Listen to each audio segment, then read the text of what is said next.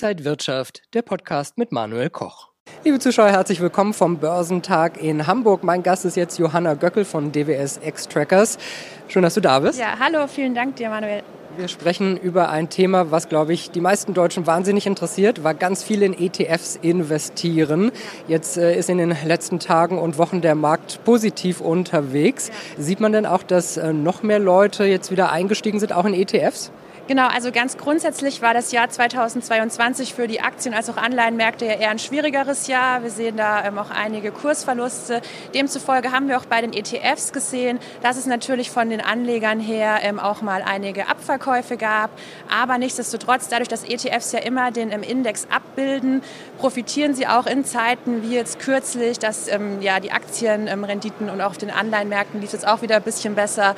Und daher sehen wir dann auch wieder im ETF-Markt Markt entsprechende Inflows in Aktien-ETFs, oftmals auch in die Branchen, die aktuell eben besser laufen in unserem inflationären Umfeld. Aktien, ähm, Branchen, die Preise leichter weitergeben können an ihre Kunden, zum Beispiel defensive Sektoren wie Healthcare oder auch Versorger. Genau.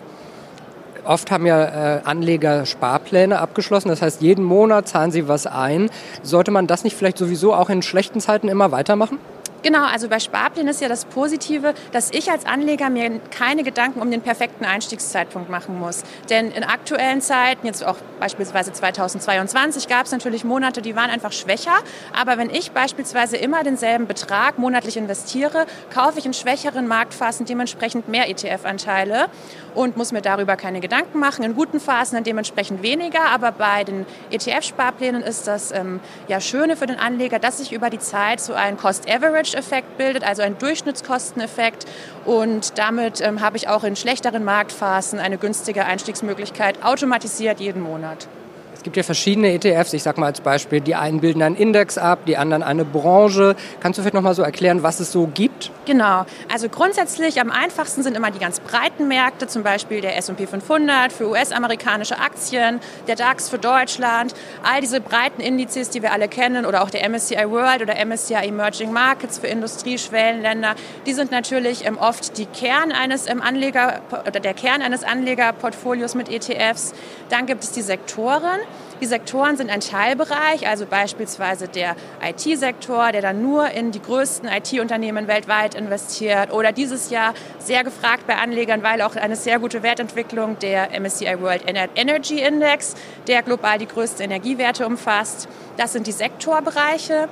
Dann gibt es noch Faktoren. Also auch für Anleger gibt es eben durch ETFs einen leichten Zugang zu wissenschaftlichen Faktoren, beispielsweise der Momentum-Index. Bei Momentum ist es so, dass immer die Aktien für den Index dann selektiert werden, die in den letzten sechs bzw. zwölf Monaten die beste Wertentwicklung gezeigt haben. Und bei, gerade bei Momentum ist es sehr, sehr spannend. Da haben wir gesehen, dass der MSCI World Momentum Index in den letzten Jahren natürlich technologiegetrieben war, aber jetzt dieses Jahr mit, dem, mit der neuesten Aktualisierung jetzt auch einige Energiewerte, mehr Gesundheitswerte enthält. Das sind auch sehr, sehr einfache Vehikel für Anleger.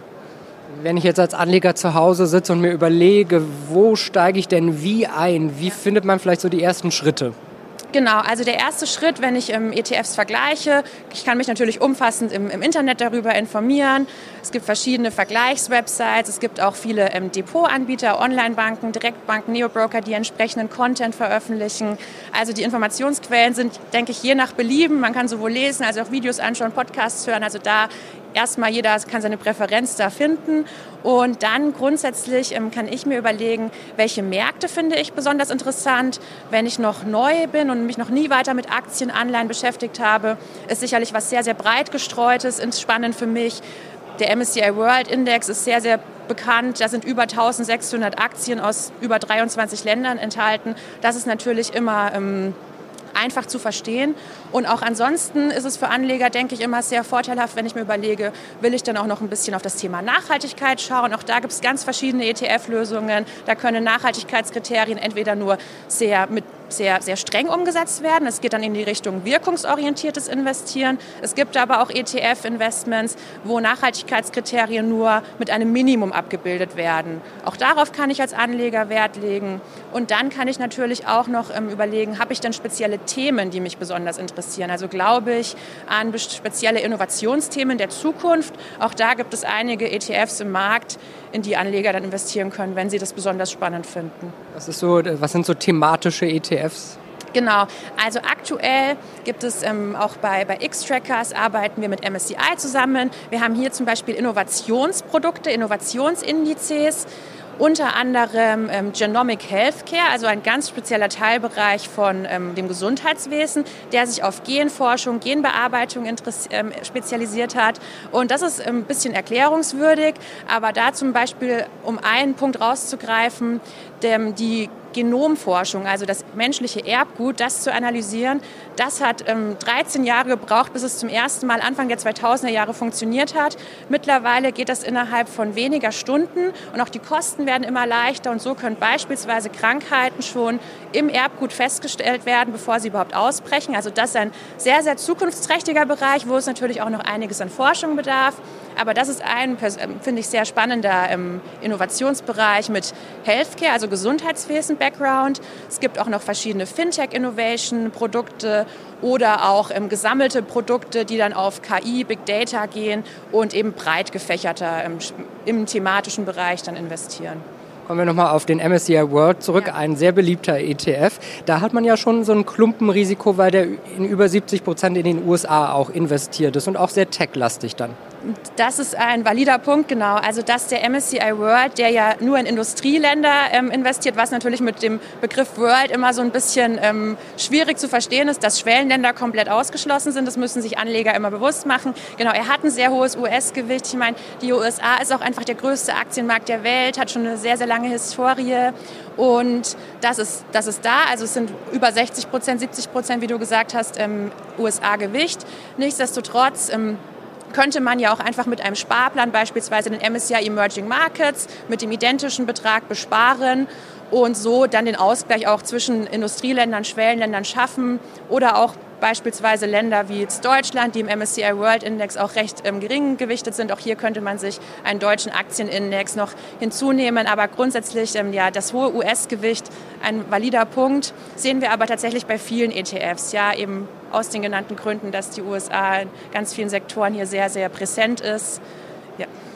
Kurzer Ausblick nach vorne, 2023 ist nicht mehr weit entfernt. Gibt es da noch irgendwelche Trends, äh, die du da vielleicht siehst?